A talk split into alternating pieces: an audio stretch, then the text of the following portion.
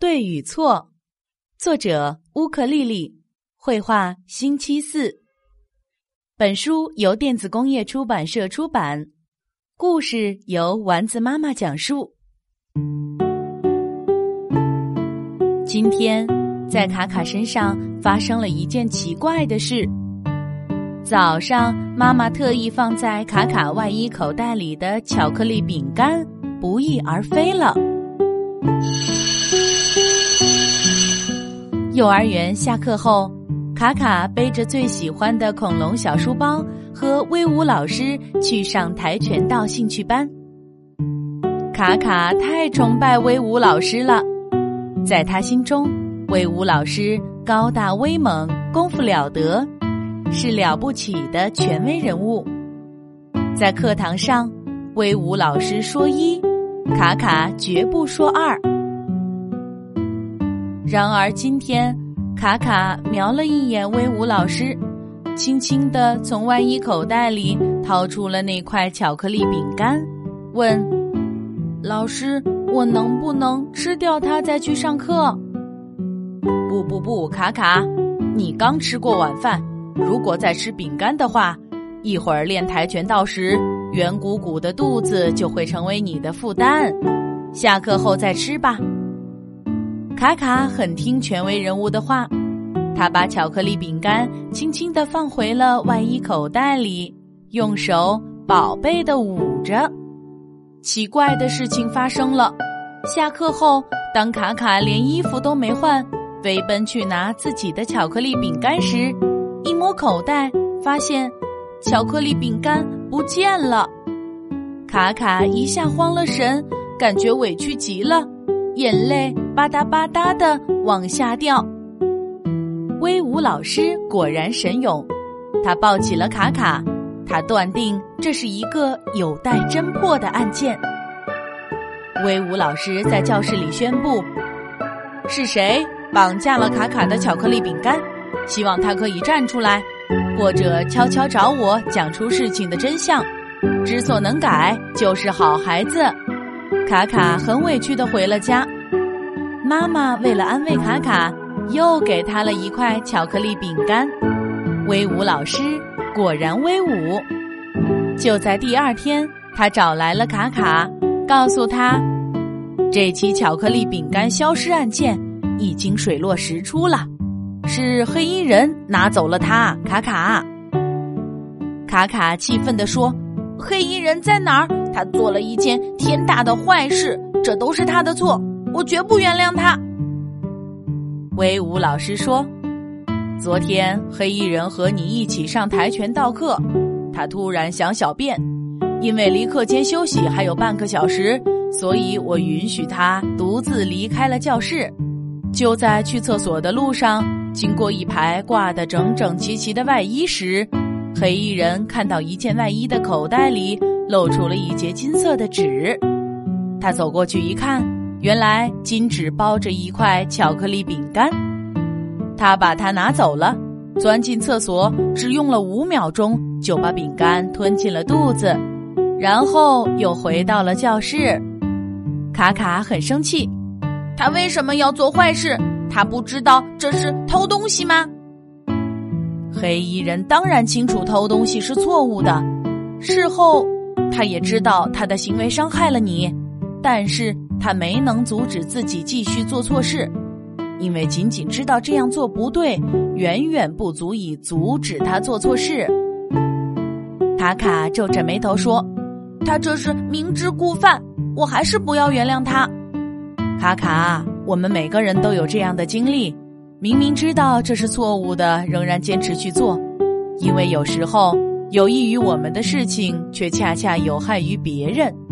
这位黑衣人得到的好处是吃到了一块免费的，而且美味无比的巧克力饼干，这给他带来了快乐。然而，他的快乐在卡卡你这里却变成了不快乐。我很理解你的心情。卡卡平静了一些。因为他想到了一件发生在自己身上的事情。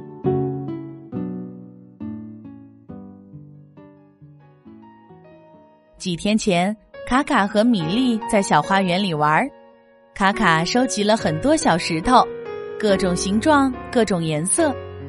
米莉一直拎着个鼓鼓囊囊的小手包，打开一看，哇，全是各种糖果，各种形状，各种颜色。卡卡想要米莉手包里的糖果，有了这些美味的糖果，我就可以大吃一顿了。米莉想要卡卡手里的小石头，有了这些漂亮的石头，我就可以放在鱼缸里了。两个人一拍即合，卡卡用自己捡到的所有石头与米莉手包里所有的糖果进行交换。这个主意真是棒极了，两个人都开心的笑了。就在这时，卡卡低头看了看自己辛辛苦苦一个一个捡来的小石头，突然有一些不舍，于是。他偷偷的藏起了最大的和最好看的石头，把剩下的小石头给了米粒，而米粒就像许诺过的那样，把所有的糖果都给了卡卡。那天晚上，卡卡像往常一样洗了一个舒服的热水澡，听了一个甜美奇幻的睡前故事，得到了妈妈的晚安亲吻，可他就是辗转难眠。他望着床头那一小撮糖果和几块偷偷留下的最大和最好看的石头，又想到了米粒。他忽然觉得自己做错了。他迫不及待的期待再次见到米粒，期待把这几块最大和最好看的石头塞到米粒手中，期待米粒的笑容。想到这里。卡卡有点理解黑衣人了，他知道自己曾经也做过黑衣人，那个偷偷藏起石头的黑衣人。威武老师，我原谅黑衣人了，我也不想知道他是谁了。就在卡卡说出这句话的一瞬间，他感觉自己一点也不生气了，甚至还能感到快乐、轻松。就在这时，威武老师办公室门口闪过了一个黑影。卡卡很确信，他看到的就是那个神秘的黑衣人。他没有追出去，也没有告诉威武老师。就像他说的，他已经不想知道黑衣人是谁了。而黑衣人到底是谁呢？就在昨天的跆拳道课上，浩克很想小便，因为离课间休息还有半个小时，所以他趴在威武老师耳边提出了去厕所的请求。就这样，他离开了教室。在去厕所的路上，经过一排挂得整整齐齐的外衣时，浩克看到了一截漂亮的金色包装纸。他走过去一看。原来金纸里面包着一块诱人的巧克力饼干。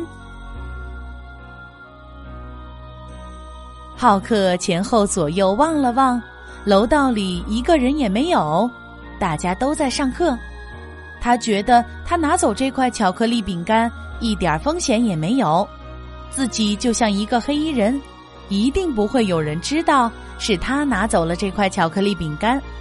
也许巧克力饼干的主人早就忘记了它的存在，于是浩克把巧克力饼干拿走了，钻进了厕所，只用了五秒钟就把巧克力饼干吞进了肚子，然后若无其事的回到课堂上。